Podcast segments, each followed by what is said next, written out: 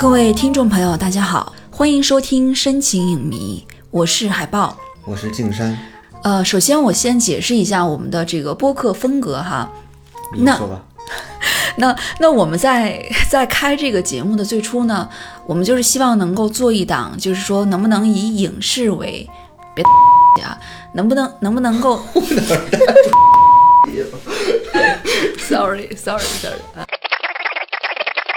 啊，就希望能够做一档，就说能不能以影视为载体，然后去各种发散的聊天，然后这样一个节目。嗯啊，就假如说咱们今天聊的这个影视作品，比如说它有原著，你就比如说像金庸剧啊，那我们聊的内容呢，我们可能就说会除了聊这个电视剧的这个视听语言技术这些哈，那可能还会聊很多原著的细节，甚至说可能会单拿出几期来就严肃探讨啊，严肃讨论这个原著作者的他的很多写作风格方面的这些相关内容吧，就这些啊。那假如说我们做的这几期呢，假如说是以导演某一个导演为专题的，我们来盘点他的以往作品，那可能就会聊比较多的他个人创作方面的细节，就可能电影知识类的这个就干货类可能多一些哈。那然后可能这个导演的个人情感生活这些八卦哈，可能也我也挺想聊一聊的，因为尤其好多导演就是他的配偶啊，的配偶也是我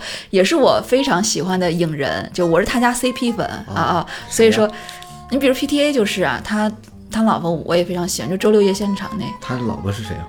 呃玛雅鲁道夫啊、一个非常好的喜剧演员。红鼻子鲁道夫。没有，不是你说那种，你我可以带你认认识一下那个啊。那比如说咱们这一期，咱们这一期讲的这个电影呢，它的故事非常的动人。那就这个故事，咱们看完之后非常非常受启发。那我可能就会，咱们就会分享咱们自己真实生活中遇到的一些就比较特别的故事，那就讲给大家听。因为很多时候，我们经常是看到这个电影故事，然后想到了我们自己的生活啊。那假如说这个电影呢，这个电影的这个主题啊。和咱们时下的某个社会热热点，就某个热点、某个社会新闻非常像，就让让咱们有一些联想。那可能就会聊完这个电影之后，就比如说这一小时，可能三十分钟聊这电影，那剩下三十分钟可能更多的去聊，呃，这个社会热点，我们对这个热点的一些看法。嗯，对。反正总之就是。我们这个节目就是各种发散联想啊，就跑题，跑题就是我们播客最大的主题对，我们的主题就是没有什么主题。啊，对，就没有主题，对，呃，但是你像遇到这个魔幻时刻哈，这么就是有意思，非常有意思又非常经典的剧本，那我可能就会比较想，比较想把它非常细致的从头到尾，我把它把把情节给讲一遍。就一般电影我不会这么去讲，但是我魔幻时刻的话，我觉得很值得，我觉得。是很有意义的，因为，因为它这个电影其实它是细细节特别多的，这些细节呢，你可能你当时看的时候可能并没有注意到，然后我呢几乎是一帧一帧拿放大镜一样的就再次呈现给你，就跟说书似的，有我的二次加工的这个成分在哈啊，那那我相信，就说无论看没看过这部电影的朋友。就听的时候，我相信肯定都会有收获。那剧情全部讲完之后呢，我们再去。各自谈自己的看法，是吧？行啊，所以说我先，咱们先介绍一下这个播客的风格哈。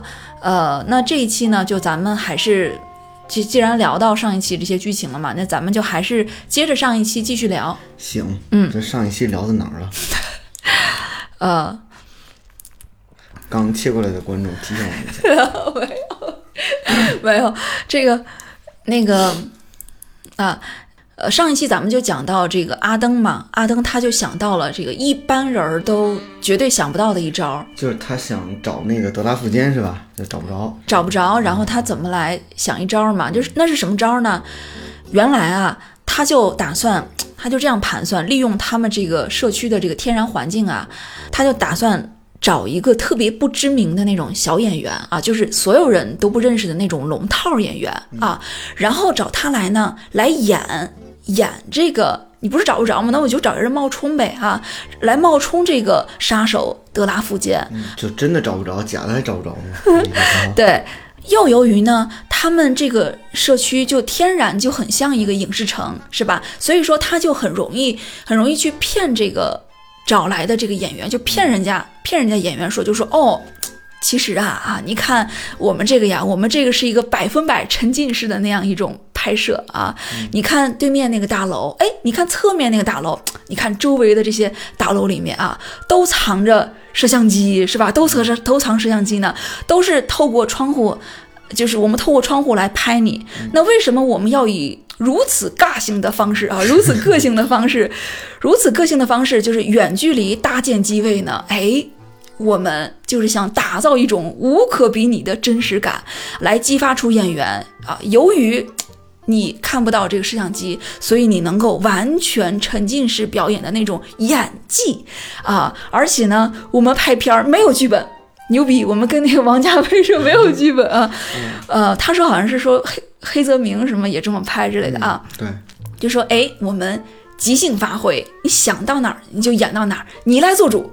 没有剧本，一切都靠各位演员真实的内心走向去演绎啊！就你，你放心，你所演的一切情节，我们都有远处的这个摄像机透过窗户来给你 拍下来，就跟王家卫似的。对，就是王家卫是忽悠一下啊！哎，反正就总之吧，他就一时间在大脑他就想了这么一套说辞啊，就想了这么一个方案来招人来演。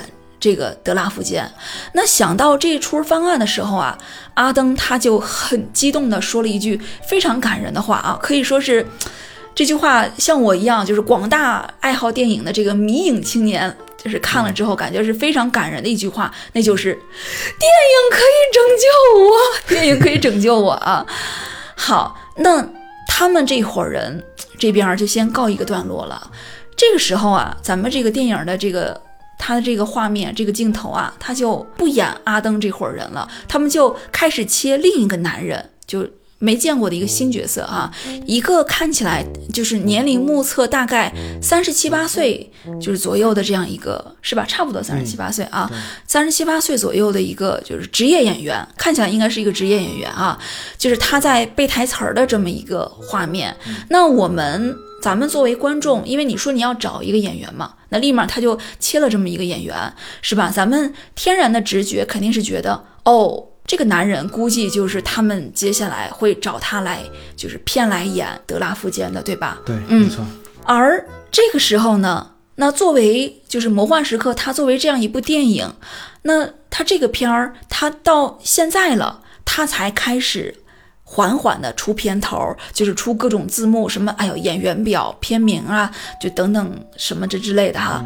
然后到这个时候啊，你才突然意识到，哦，感觉剧情过了快十五分钟了，但是好像好戏才刚刚开始。就前面那些，你以为欺负木从，你以为深津绘里这些。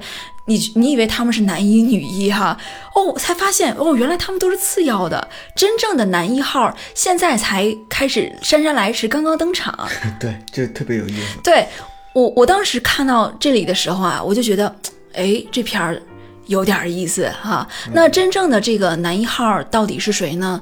就是这个佐藤浩市是吧？就是他所饰演的这个默默无名的这个小演员啊。那在电影里呢，他这个角色的名字叫做村田大树啊，叫村田。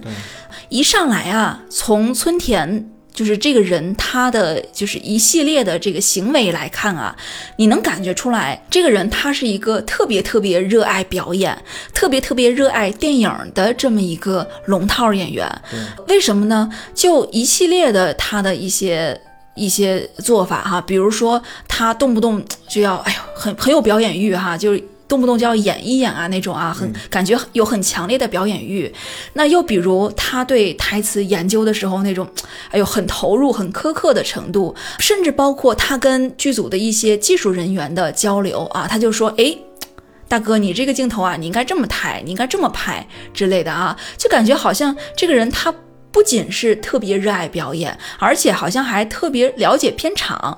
那对摄影啊，对导演啊，好像对这些的一些技能，好像也稍微懂一点儿。嗯嗯。然而这个演员呢，他很不得志啊，可以说就怀才不遇啊，就挺不得志的。他不但只能演一些就是镜头很少的小龙套啊，而且呢，就是人家演主角的那些大牌演员啊，大明星就也。挺烦他的，就 真的很讨厌他啊。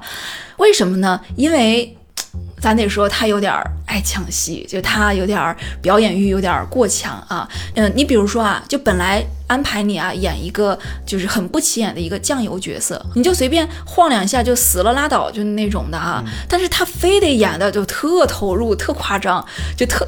给自己加戏，你知道吗？给给整好多就是内心内心戏哈，就把本来好像不应该起眼的这个角色，你演的太起眼了啊，显得好像把主角的光芒都给抢走了似的啊。用陈佩斯老师的话就是，你管得了我，你还管得了观众爱看谁吗？啊，嘿，还真就管着你了。你可得走人！你要是来演戏，那大家都不看这主角了，都关注你这酱油角色了，那可不行 啊！所以导演也也不喜欢他。嗯嗯，所以说呢，他在片场就是也特别不受待见啊。一般呢，也就是让他来演个就是只有背景的这种替身啊什么的。嗯，他自己呢也就挺郁闷的，空有一腔热血，然后郁郁不得志这种。对，就有点像那个《喜剧之王》里边周星驰那个，是吧？嗯，对。我我刚才说了嘛，人家现场的导演就对他也很不满意啊。但是日本人呢，他又是那种，就是很讲礼仪，就永远彬彬有礼、客客气气，就表面上这样子客客气气那种哈。就跟他说：“哎呀，辛苦了啊，辛苦辛苦。”然后再来一条啊。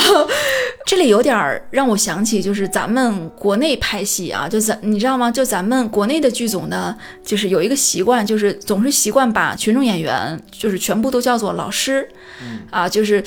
就那种可能连连脸儿都不露的那种，就是群演，也就也叫一声喊一声老师啊，就经常就是夸哎，老师们真的辛苦了，哎，真棒，演的特别好，再来一条啊，就这种啊，然后呢叫一声老师啊，最后给人家五十块钱啊，就是可能。剧组给的钱也许不少，但是因为这个钱就是都被群头就一层一层剥削了嘛，那实际给到每个群众演员手里，就经常就是就一天耗这边耗十来多个小时啊，但是最后就只挣就是五六十块钱这种，啊，反正群众演员确实是很不容易，就大部分人都是纯凭热爱在支撑着，就靠爱发电。嗯，但是现在涨价了，已经现在。日结八十到一百了吧？那还是太少了。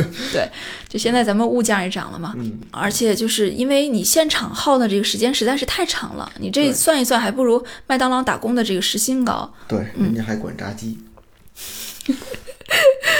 嗯，那在这个情况下呢，就是这个村田啊，他就特别想演一部真正的电影啊，就演一部真正适合自己、属于自己的一部好作品。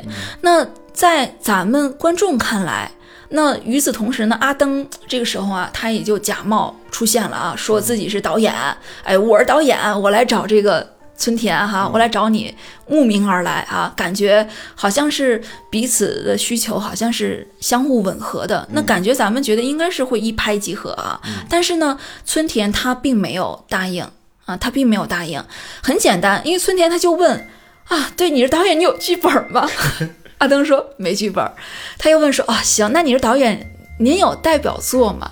您哪位？您有代表作吗？没代表作，我是新人导演，对啊，没个什么毕业作品，对，啥啥都没有，无印良品啊，咱是无印良品啊。对，然后所以说你也别怪人家村田啊，人村田立马走人啊，你你啥啥都没有，你凭什么让我信任你是吧？他就感觉这个导演好像。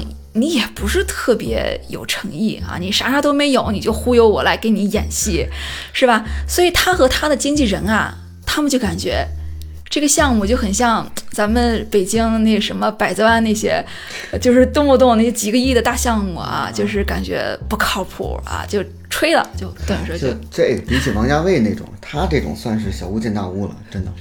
这王家卫那种，这是那独一份儿的，这咱咱比不了这个。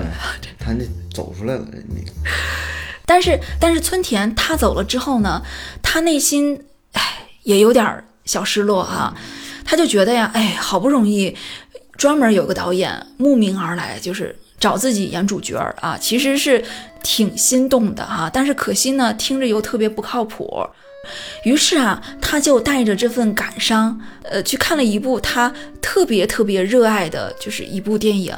那这部片儿呢，它它是一部很老的这个黑白老片儿，它的名字叫做《暗黑街保镖》。嗯，啊，村田他特别特别热爱这部片子啊，他从小到大反反复复看了就不下八百遍这种的啊。然后咱们这里就插一句啊，就这部。黑白老片儿呢，它也不是影史上真有这么一片儿，也是这个咱们导演三谷幸喜啊，他为了呃为了这部戏就是现拍的，就是戏中戏，就整个画质呢，就是也是就是仿古造旧，就弄很多噪点黑白那种啊，就是实际都是现代演员，他就仿照老老片儿的那个质感去拍的。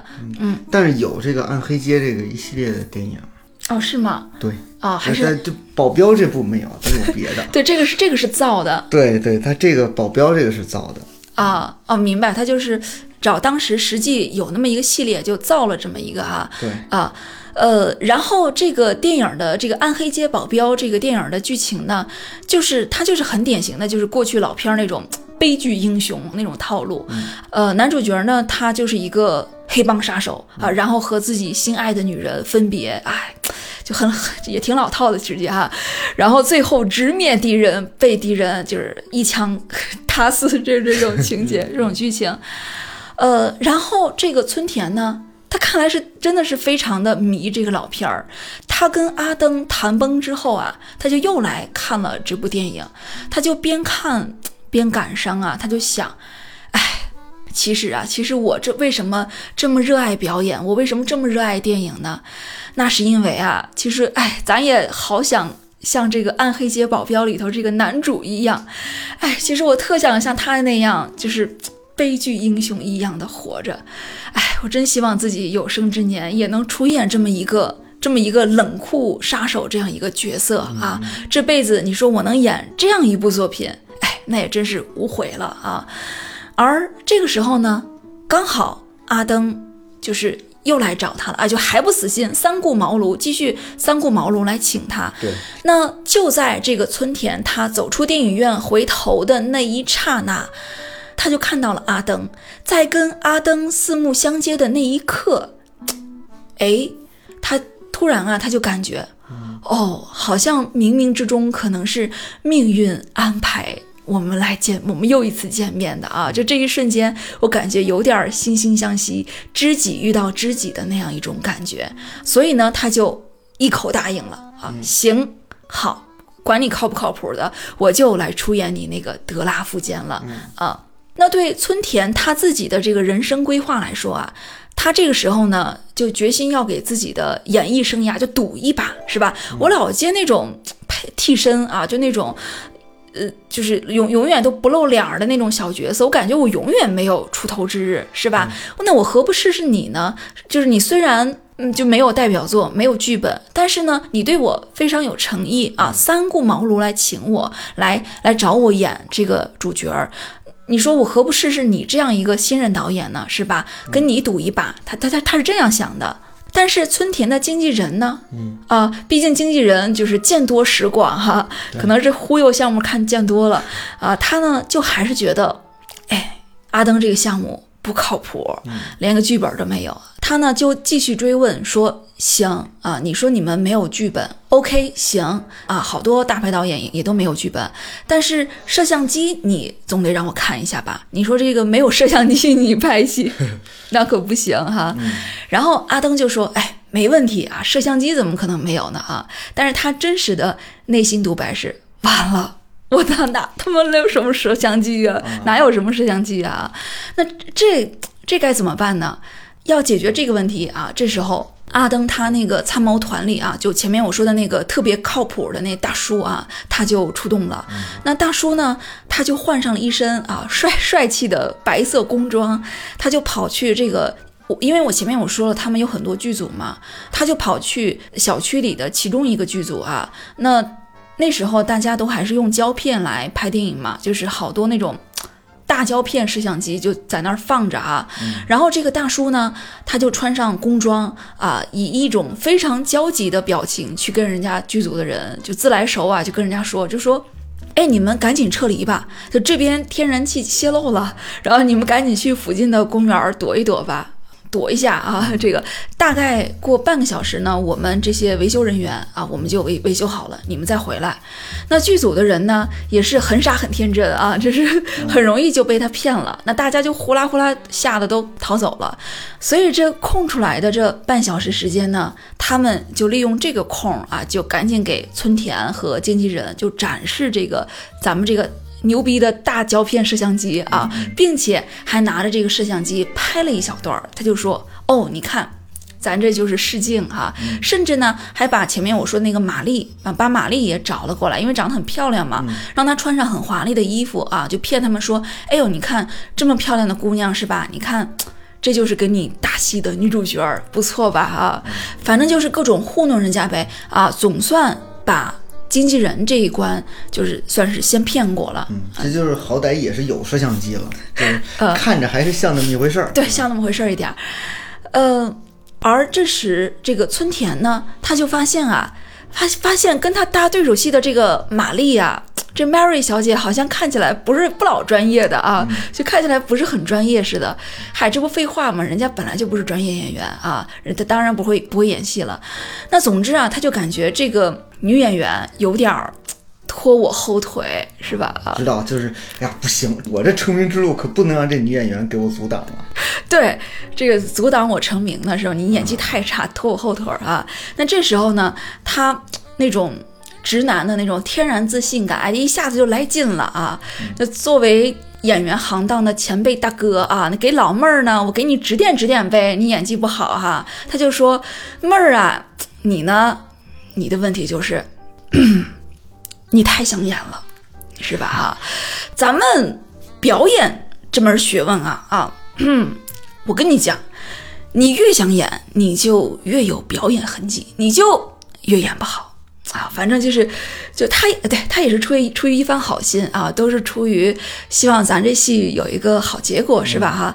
然后呢，他在这个指点演技的时候啊，呃，他就说了一句话。那这句话呢，我其实多年前我第一次看这部电影的时候，其实我当时完全没有注意到这句话。那等我最近我二次重温的时候，我再看的时候啊，我才发现，哎，其实啊，这里就导演他。有一个伏笔，那这个伏笔是什么呢？这个村田啊，他就说说，哎，其实你知道吗？比起电影本身啊，哎，我发现我好像更喜欢这个拍摄电影的现场。哎，就说了这么一句话。嗯，哎，がより現場の方が好きだよね。 对你，你学的还是真像那么回事儿 啊。嗯，就其实这个电影吧，就每一个细节它都有伏笔。就虽然整个电影非常长哈，但是真的就没有一句话是废话，都是伏笔。嗯，你仔细找的话，前面的细节都跟后边的剧情有呼应。对，呃，然后我接着讲哈。那接下来呢？阿登啊，他就给这个村田给他换上了衣服啊，换上了戏服了啊，就是换上那种典型的就黑帮常见的就是西服三件套啊，他就这一身打扮呢，就一看就是黑帮的那种标准配备嘛啊。那这时候啊，咱作为观众啊，咱咱看来，咱得必须得说一句，确实这个村田。他天然长得就很像一个杀手啊！确实，外形气质来看，他的身材、身高啊，包括他那种，哎呀，很冷酷不屑那种表情啊，叛逆的，哎呦，歪头杀就 歪头那种架势啊，看起来真的是很像一个就是很牛逼大牌的那种神秘杀手啊。那阿登他作为导演，那给他换完这个衣服之后啊，他就跟这个村田说：“他说。”哎，大哥，咱呢这算就算是开始正式拍戏了啊！那接下来的所有交流就都是在真演戏了啊！虽然你看不见就是周边的摄像机啊，但是我跟你说，其实吧，你看对对面就那个就那个，你看你看，就那栋大楼，哎，还有咱们侧面那个那个那个那栋楼，你看是吧？等等等等啊，周围这些建筑物里面都有摄像机啊！待会儿啊。你进那个黑帮老大的他那办公室之后，我们这些周围的摄像机吧，就全都透过老大的那个屋子那个那个窗户来透过它来取景。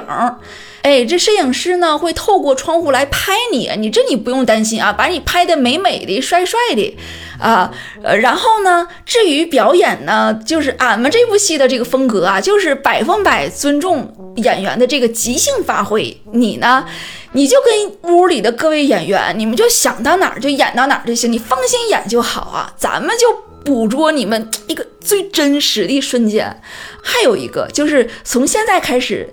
你你不准再叫我导演了啊！由于咱这演员实在是人手不够，我我呢在这部戏里也出演一个角色啊，我我演这个，我演一名黑帮小喽啰啊！你看咱这么帅，一看就演不了老大呀，是吧哈？所以待会儿一进屋啊，我就不再是导演了，哎，你就叫我阿登就行，以后我就是你阿登老弟啊。然后这个村田一听啊，他就想。听起来好像贼有新意，是吧？啊，感觉前无古人后无来者的那那种沉浸式的拍摄手法呀，感觉你们混淆了这个表演与真实的界限。你比这那什么斯坦尼斯拉夫斯基都牛逼啊，简直就是感觉要去戛纳拿金棕榈的节奏，是吧？那紧接着呢，村田啊，他就说了一句非常意味深长的话，他就说：“导演，你知道吗？”啊。我也算是久经沙场的老电影人，哎，老电影人了啊！嗨，虽然咱总是演群众演员是吧？但是啊，但咱毕竟也混了老多年剧组了啊。那我也见识过很多大牌导演的这个电影现场了啊。我也是久经沙场的老电影人了，但是像您这么刺激的，那还真的是头一份呢啊！也就是说，你。你看你啊，全部都让这个演员即兴发挥哈，也没有个剧本儿，就一切全部都是很天然的，跟随内心的节奏去演绎啊，真的，一听这感觉这拍摄现场就老刺激了，是吧？啊，因为他说了嘛，他说我其实更喜欢拍摄电影，拍摄呃拍摄现场本身是吧？然后呢，他们就开始正式开演了。那他们在走入这个黑帮老大办公室的这个第一秒的时候，那村田他就知道哦，我现在我已经。不是村田了啊！我一走进这个房间，我就是我，从此以后我就是德拉夫坚了啊！他就立马找到了那种角色该有的感觉哈。那他整个人呢？他整个人看起来真的就是好像我们印象中杀手该有的那个样子啊！就是我们我们在影视剧里最常见的那个最经典的那个黑道杀手该有的那样一种派头啊啊！就走路就啊这这特别垮，就有点垮那种啊。就走路特别特别垮，然后肩膀呢就有点耸来耸去那种哈，就有一种目中无人的那种痞劲儿啊！一张嘴就是您瞧怎么着？您瞧怎么着？好，老北京好的就是这口儿。不要再诋毁你们老北京啊，这个啊，然后就有一种目中无人的痞劲儿，但是他又很能镇得住场，就真的，人家又是。气场特别强大，又很能镇得住场那种很很强大的气场，然后脸上挂一丝就蔑视一切的那种冷笑，哎，我不知道该怎么形容，反正就是很有黑道气质啊，痞酷痞酷的。所以他一进去，一进办公室，立马就把在场所有人都给镇住了啊！他一进门，直接呀，他二话不说，直接径直走向老大的办公桌。甩一下外套，甩一下外套，一屁股一下子就坐在老大的办公桌上啊！然后用非常恐怖的语气说：“没错，老子我就是德拉夫坚，怎么着？你找我是吗？就不不会学那语气啊！老子我就是德拉夫坚，怎么着？你找我是吧？就反正这种啊，一定是老北京。” 不是不是这这不是他没这么说，他日语没这么说啊。我给他即兴，我我我我自己就是添油加醋了啊。这反正你这个吧，也也也不够恐怖啊。你应该学一个那个，就那个美式霸凌的那个语气。我知道那个那个还有一个好像还有全国各地方言版哎，对你来一个那个山东霸凌。山东霸凌，你过来来。我也会，你过来来。对我们不会走到他面前，就我们嗨，我们还走到他面前，我们直接让黑社会老大滚过来，给我给我滚到我面前，你滚过来，来，干来来，给我跪下。这黑社会老大是惨了点。嗯，然后呢，这个演员啊，他的这个即兴发挥能力特别强，就刚好老大桌上呢有一把水果刀不是，是一把匕首，啊，对，匕首吧，匕首啊，匕首。一把匕首啊，他呢就拿起那把匕首，就用很目中无人的这个气场啊，然后他就伸出舌头就啊舔那个刀尖儿啊，就很典型的就是黑帮那种亡命就黑道亡命徒的那种痞劲儿啊，而且就是到这里的时候啊，我也就是顿时心生一个感慨啊，我就感觉哎呀，一个演员他之所以能成为一个好演员，很重要的一个原因就是周围跟你搭戏的这些演员，他也得演得好，是吧？就是因为咱周围这些黑社会，人家是真黑社会，人家是真实黑社会。都不是演员是吧？所以说，咱村田老老弟呢，就一进入现场啊，立马就被带入这个逼真的氛围里了啊，一下子就激发出那种牛逼演技了，是不是啊？对。然后接下来啊，他们自然就开始了一系列的这个交涉啊。那在交涉的这个过程中呢，这个德拉夫坚，唉，他就举手投足之间特在意什么呢？特在意那个窗户，因为他知道，咱的这一咱帅哥这一身帅劲儿是吧？全部都那那都得通过那个摄像机。透过摄像机的那个窗户进来取景啊！一旦有谁你说一不小心拉上窗帘儿，那不行，那得赶紧你 你滚开，你得给我拉开窗帘儿，你挡着哥的帅劲儿了啊！又或者呢，就是谁谁谁，哎，这肩膀挡着我了，怎么着？你得闪开，他就指使人家让人家让开，你挡我光了，你知道吗？你挡我机位了，嗯，对，呃，嗯，甚至甚至有的时候呢，他还要。边表演啊，边半躺在这个老大的办公桌上，他就使劲儿使劲儿往后仰，为什么呢？他就是为了能对上窗户，就是为了让这个摄像机能 能拍到我啊。对，哎呦，我看到这里的时候啊，我就突然想起了啊，就表演学上有一句话，就是什么是好的演员？演员就是能够用理性去控制感性，啊，也就是说，他在非常感性投入这个角色的同时，他必须还要有非常理性的大脑，能够意识到怎么去哎找一个好的镜头角度，要有好的镜头感。哎呦，这个村田真的是一个很牛逼，是吧？牛逼的演员，嗯。那和这个老大这个交涉的过程中呢，咱们这个阿登他也逐渐慢慢的终于听明白了，哦，原来终于明白为什么组织里就是说上上下下天天都要找这个德拉夫坚呢？原来啊是是因为前些天咱老大遇到枪击了。但是呢，很险就没打中他，就是就打墙上了，墙上留了那么一颗子弹。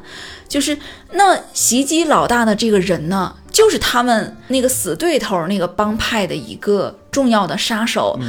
哎呦，那杀手是谁呢？就是这个德拉夫坚啊。也就是说，老大找德拉夫坚，不是说要来感恩的，是要来报仇的，要找到这个人，我要毙了你啊，是吧？那。阿登一听到这个呀，直接一脸直直接懵了，他直接懵傻了，他还以为老大是因为很喜欢这个德拉夫坚啊，搞了半天是要杀他，那等于说我我把人家这个演员给坑了呀，我把人家给陷害了呀，是吧？哎呦，他就感觉那不行啊，我我得对人家负责呀，所以说阿登他也懵了，也开始害怕起来了啊，而这个德拉夫坚。跟这伙人呢，就是他们还在演啊，他以为还在演啊。他们交涉了一番后呢，哎，说着说着呀，就所有人就全部都激动起来了啊，马上就要掏枪干架的这一个仗势啊，呃，但是又由于咱们这位演员啊，他日常习惯了用各种方法给自己加戏啊，所以在刚才进屋的时候呢，他就在裤腿里藏了一把。手枪啊，当然肯定是假的啊！啊，藏了一把枪。突然间，说时迟，那时快，德拉夫坚突然就掏出这把假枪，快速飞奔到老大面前，把枪怼在老大的脖子上，以老大来作为人质要挟了起来。那没办法呀，这个黑帮的二把手啊，还有就是其他的人，一看，哎呦，一见这架势，立马大家都，你你干嘛？你干嘛是吧？都都闪开了呀，哈。嗯，那德拉，但是呢，德拉富坚呢，他居然就以黑帮影视形象里那种常见的啊，非常冷酷的，就是把那人质咔一甩，从这个窗户上啪就跳下去了。然后呢，跳的时候呢，把人家这帮黑社会真黑社会就给吓着了，因为他们这好几层楼啊，你居然这都敢往下跳，把他们吓得哦哦，吓着吓得心脏要跳出来。结果他跳下去还不到一秒钟，诶，他就要被给弹回来了，他就要被他就要被给弹起来了。原来啊，他因为他很爱给自己加戏嘛，哈，他为了给自己加戏，他就早就设计我要待会儿我逃生就要从这个窗户跳下去哈，所以他就早早的让这个他的经纪人早早守护在这里，就放一张这个保护用的弹簧床来接他。但是这弹簧床这质量太好了，弹性太大哈，所以他刚才一跳跳在这弹簧床上，立马不到一秒就。一下子就给弹起来了，弹上弹上那个窗口了，那他就跟一个弹跳人似的哈，就在这窗外不停的就被弹簧弹来弹去，弹来弹去，然后就往这个窗窗口上就蹦来蹦去的哈。他们很有默契，是吧？他跟他的经纪人啊，很有默契，对，嗯。然后老大他们看到这一幕，他们就惊了。你说这么有个性的杀手，咱哪见过呢啊？就感觉哎。这小子有点意思，有点意思啊，有胆有识，还挺有幽默感。嗯，不错，就是你小子成功的引起了我的注意。对你成功引起了老大的兴趣啊，然后老大就想啊，哎呦，这个德拉富坚他既然是对立帮派的人，那咱们这边呢，现在也刚好是一个招贤纳士的时候啊，这么优秀的人才是吧？那干脆何不干脆就吸过来是吧？成为咱们帮派的一份子啊，把咱们天岩帮好像是叫天岩帮，我忘了啊，就是好这就这名儿，把咱们天岩帮那个发扬光大呗，是吧？呃，于是呢，接下来他们就又把这个阿登和德拉夫坚给召进来啊，进来聊一聊合作的事儿。但是这个村田就是这个演员村田呢，他就以为啊，就是。咱还演的话，那是不是刚才这条就刚才这场戏是不是没演好啊？是不是哈？那是不是又得再重演一次呢？是吧？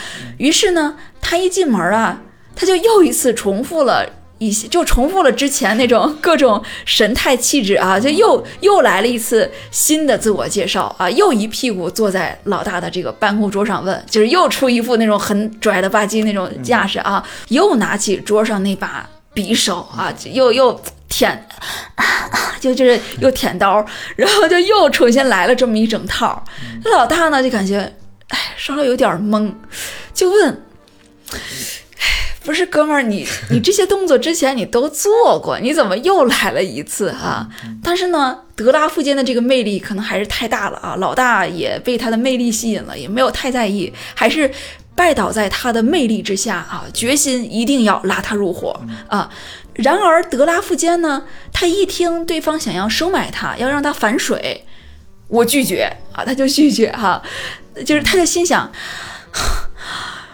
我他妈一悲剧英雄是吧？我怎么可能随随便便就被你们收买呢？那可不行，我我肯定得英勇就义啊，宁死不屈啊，是吧？你们杀了我吧，啊！反正我不可能，我不可能背叛我原先的帮派，啊！其实这时候啊，对着他的都是一把把真枪啊，真家伙啊，真家伙！但是他不知道，他以为这都是道具哈，所以他就他就说：“你杀了我吧，啊！反正小爷我不想活了，你们杀了我吧，我宁死不屈，是吧？这个忠诚人设不能垮。”对，呃，在这个紧急的关键时刻啊，阿登他就赶紧冲过来就喊：“咔！”就停，stop。别演了，你再演下去命没了啊！赶紧的就把这个德拉夫坚赶紧拽出来呀，是吧？跟他私下谈，然后就说：“哎呀，哥们儿，你说你怎么这么想不开呀？你是主角 啊，你是主角。你说你这角色，你这主角男一号要是死了，你说这部戏他不也就完了吗？这就咱就这砸了，那咱这部戏也就杀青了啊！那接下来还有啥拍头？是不是？是。所以说你你。你不能死，你得即兴发挥。但是你你这角色呀，你得一直活着，是吧？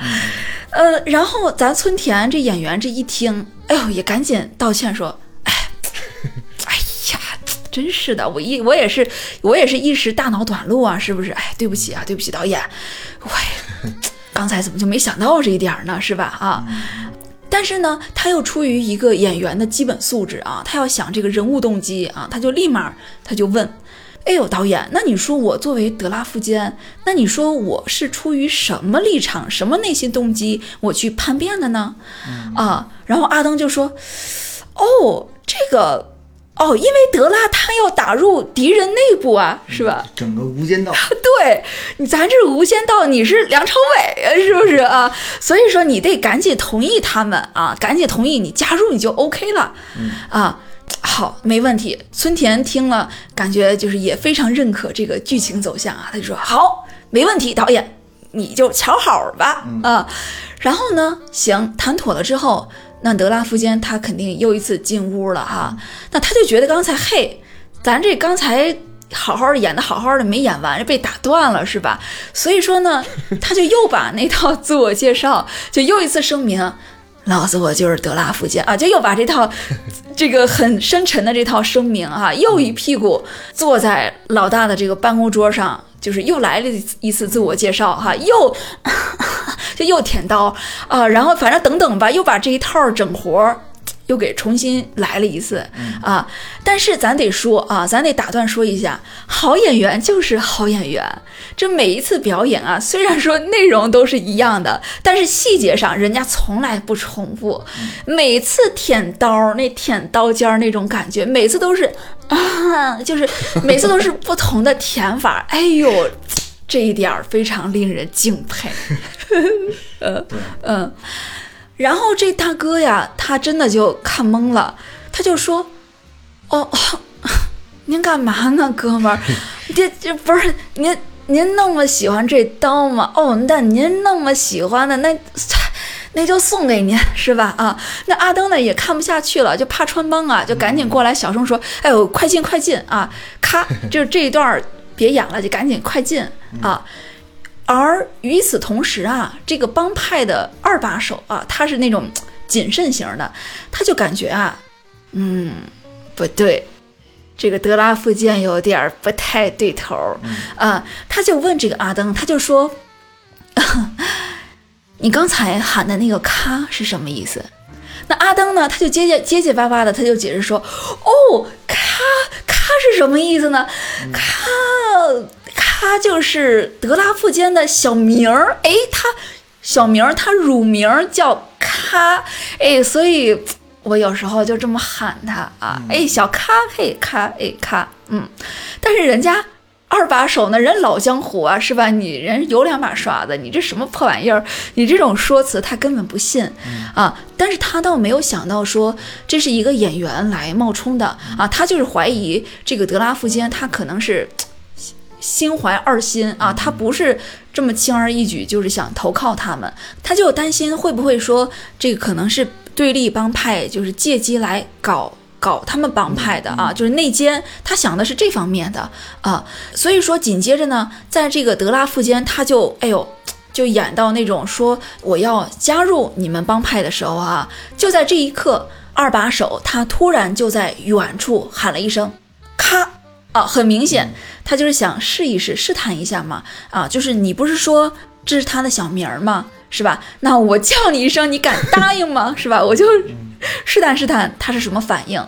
嗯，但是没想到啊，这一声咔喊完之后啊，咱这德拉夫坚啊，这一下子内心就非常的气愤，就因为哇。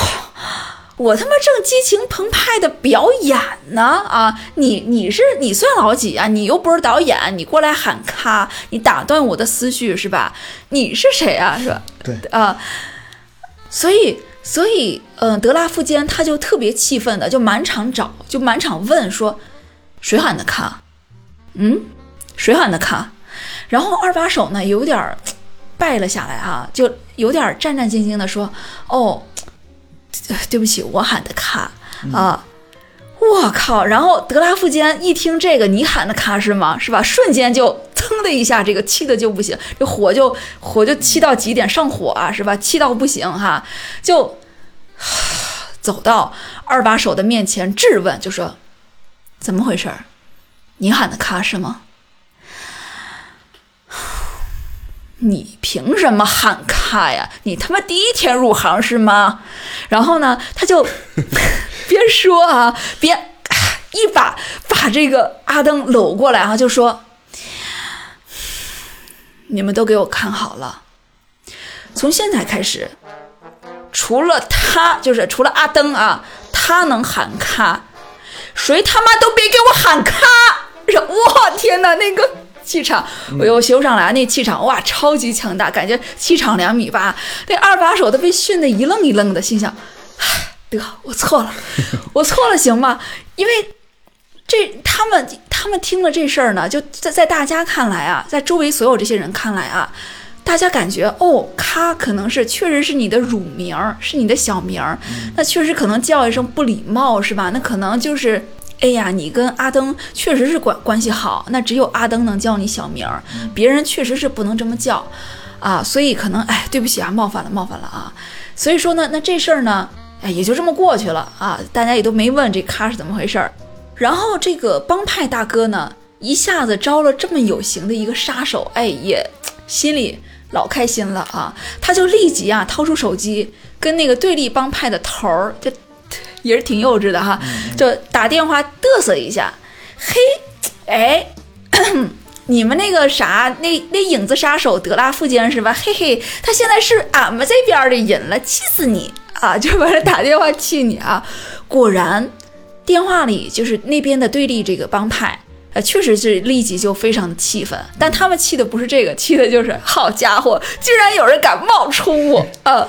有人敢冒充我们。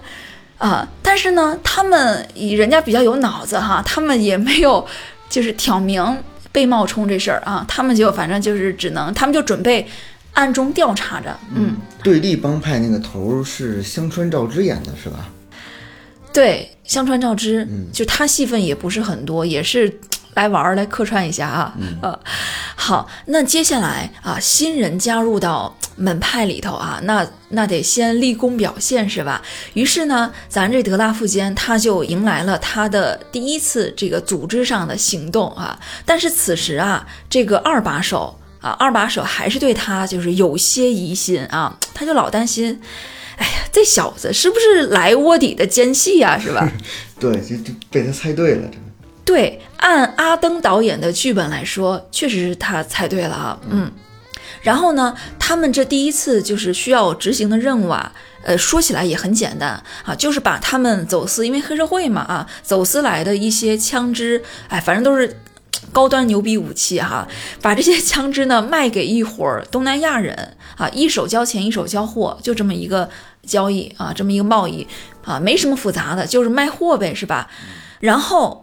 这个要去准备去交易的这个路上，那他们开车去嘛哈？开车来的这个路上，那咱们这个演员啊，村田演的这个德拉夫坚，他呢他就有点着急啊。为什么呢？因为作为一个演员，他的职业素养告诉他，这个时候啊。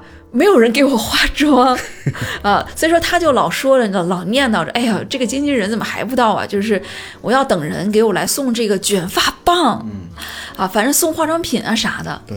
那同时呢，他又就是拿出一些化妆品，然后就在车上化妆啊，就对镜描眉、画眼影啥之类的啊。一个演员的基本修养。对，可以理解，可以理解啊。反正就是咱。咱作为一个杀手，咱上镜一定要帅气啊！咱得对对这个角色负责任啊！没有化妆师，没有化妆师，咱就自己化妆，是吧？哈！但是人二把手呢，人典型钢铁直男啊，人没 没接触过这些东西，他一看他这化妆这架势，他就有点懵啊！这这感觉还好，这感情这对立帮派这有点有点门路啊！这心想，嘿，这小子啊！挺会搞名堂的啊，可能有两把刷子啊，就这种。而这时候呢，德拉夫坚他就，他就把眉笔啊，把自己手中的眉笔，他就给了二把手。他说：“哎，要不你也画一下吧？我看你这也需要画一画，你这太纯天然了。咱都是天眼帮的门面是吧？咱得专门面呢。那这二把手呢，被他撺掇的，他就心想得。”也行，那我也画一下呗。那你让我画，我也画一下眉毛呗。咱也来来两笔。好，那到了这个目的地之后呢，一下车，通过呃，咱们观众啊，通过一下车之后，这二把手跟小弟啊，跟他的帮派小弟的这个对话来看啊，我们就能感觉好像这二把手他也并不完全，可以说是几乎不几乎不信任这个德拉夫坚啊，他好像不太信任这个德拉夫坚。于是啊，他就提前留了一手，啊，怎么留一手呢？他就另外找了一个帮派的小弟啊，让小弟呢就埋伏在现场的某一个标志物附近。他计划什么呢？计划呀，一旦这个德拉夫间有什么背叛的行为啊，就立即让手下人。给一点手势啊！立即手下人立马一枪毙了他啊！这干事也挺狠。那人家黑社会呢，是吧？啊，这是一个黑社会的基本素养啊。那与此同时呢，德拉富坚这个时候啊，他就一个人，是吧？一个人啊，一个人待在车里，百无聊赖之中啊，他就顺手。就打开了这个箱子，他就心想，因为这是道具箱嘛，他就想，嗨，我看看这道具箱里头装啥呢？装这么沉。结果一看啊，呵，好家伙，全是真家伙呀！对，就是很重的一个箱子，里面满满当当一箱子，全部枪支弹药啊什么的哈。顿时啊，咱这演员，这是要不要不说这专业演员呢啊？德拉富坚作为一个演员，他内心就有点小气愤啊，很气愤，他就心想。大哥，我是一专业演员，你知道吗？我他妈一专业演员，你你这摆明你这 你这不信任我呀？咱专业演员演戏啊，哪怕一空箱子，我他妈都能给你演出来，演出来我拎起来重两百斤的样子，你信不信？我他妈需要真装满这一箱子吗？啊，你这摆明就是看不起我呀，是吧？所以呢，他呀。他立即啊，他就擅作主擅作主张，他就把这一箱子枪支就就全都倒了出来，他就准备拎一空箱子出来哈。但是呢，他就演出来那种，哎呦，两手使劲提着，就好沉啊，就演出一一一那个演出一副就是箱子很满那个样子啊。那可能就箱确实就挺沉的，所以他为了省劲儿呗。啊，那那也有可能，对。啊，总之呢，他就两只手啊，演出那种很艰难的拎着箱子从车里走出来那种感觉啊，反正远看看起来还真挺像那么回事儿的，特像拎着一一箱子就是很重的东西啊。然后他一出来啊，他就跟二把手说说，哎，那玩意儿藏在哪儿呢？啊，这二把手立马 立马一下子就惊了啊，他就心想啥意思？咋地？你你知道我提前埋伏的人了是吗？其实啊，人家演员，人家问的就是说你摄像机放哪儿了？你这不藏着吗？哈，你摄像机放哪儿了呢？人家作为演员，人家最关心上镜的问题啊。那说完之后呢，德拉夫坚他就指着远处的一个标志物啊，他就说：“哎，你看，看那家伙啊，你看那家伙肯定就在那儿，一般来说就会藏在那儿。”为什么呢？因为这个标志物啊，长得很可爱啊，很卡哇伊，很可爱哈，很可爱的东西。它的德拉夫间的理论就是，可爱的东西让人放松警惕啊，就减少对那边的一个注意力啊。所以他的意思就是说，那摄像摄像机呢，藏在那个卡哇伊的东西那边儿啊，可以不让演员表演时候分心啊，可以有更好的表演，就这个意思啊。但是呢，他整个表达吧，就是因为。他以为相互都知道嘛，所以他就说的很含糊啊，他就只说，哎，那东西藏在那儿，啊，就那家伙藏在那儿，那搞得人家二把手吧非常郁闷，他就想，我靠，你小子这么厉害呢，我藏人你都知道，呃，好，反正嘛，这事儿就先这样了啊，那然后呢，就马上和这些东南亚的外国人进行交易了嘛，呃，一手交钱一手交货，那给了货之后。呃，他们就是德拉夫坚，他们他们也拿到了一箱子钱，啊，而在这个老外啊，人家老外即将打开箱子的那一刹那，啊，德拉夫坚也懵了，也有点懵，因为这个和他预想的不太一样哈，这剧本怎么这么演？他就想啊，这真打开呀，他就说了一句：“你真打开呀？”啊，结果 这群老外呢？他就看到一个空箱子，立马他就，人家也是黑社会嘛，一种黑社会的警觉就是我们被我们被耍了，立刻呢，他们就掏枪对着他们啪啪啪啪一通的扫射。那德拉富坚跟二把手那就赶紧快逃啊，是吧？而在这逃跑的这个过程中呢，他们拿到装满钱的那个箱子也被就是枪林弹雨的这个扫射中啊给射开了。然后紧接着啊，他们就发现，哎，这箱子里不是钱，这箱子里头全是。全是一些废纸啊，一些什么代金优惠券之类的啊，反正就也不是真钱，嗯，所以呢，他就发现其实双方都在耍对方啊，所以说呢，他们就一下子就开始激烈的这个火力拼杀啊，展开了激烈的这个枪战啊，这时候呢，二把手啊。他可以说是终于对德拉富坚放下了，至少放下了百分之八十吧啊，放下了百分之八十的戒心。他就问问他啊，问德拉说说，哎呦，你看他们给的都是假钱啊，幸亏咱们货没有给他。哎，哥们儿，你是怎么提前知道他们不是 不是诚心跟咱们交易的啊？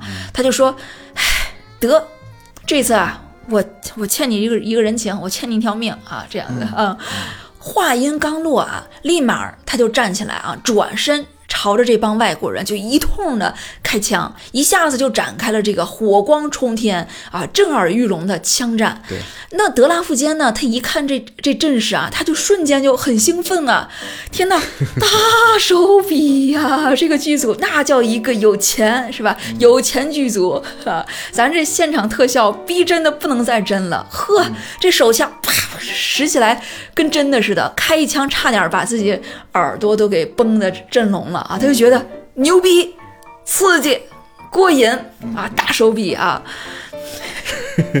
呃，而与此同时呢，阿登这边他也带着呃德拉富坚的这个经纪人赶到了，因为经纪人得过来给他送卷发棒是吧？啊。然后这个经纪人他一下车啊，他就被咱这大手笔的华丽拍摄现场就给震撼到了，他就也是老兴奋了啊，就非常开心啊，他就说哇，咱剧组拍片拍的很有魄力嘛，是吧？他就想呵，这么多枪支弹药特效得不少钱吧？啊，哎呦，看来你们这个戏你们还真挺认真的啊，还真下了血本了，嗯，那由于。咱这德拉富坚这次任务啊，执行的还不错啊，那货等于说是保住了啊，一一通枪战呢，自己也没吃亏啊。那等于就说呢，他这次在帮派里啊，不但没露馅儿，而且还算是就是立功表现了。嗯啊，好，那接下来咱们这位演员他的这场黑帮电影戏啊，究竟接下来会如何发展呢？他是会就是这么。阴差阳错的，哎，歪打正着，他就从此以后走上黑帮仕途啊，开始平步青云，成为帮派大牛人物了呢？还是说接下来会有越来越多的更艰难的任务在等着他啊？有更多的危险在等着他呢？那咱们第二期就先讲到这里。行，真又水了一期，又水了一期。好，那下一期继续聊。嗯，好的，再见，拜拜。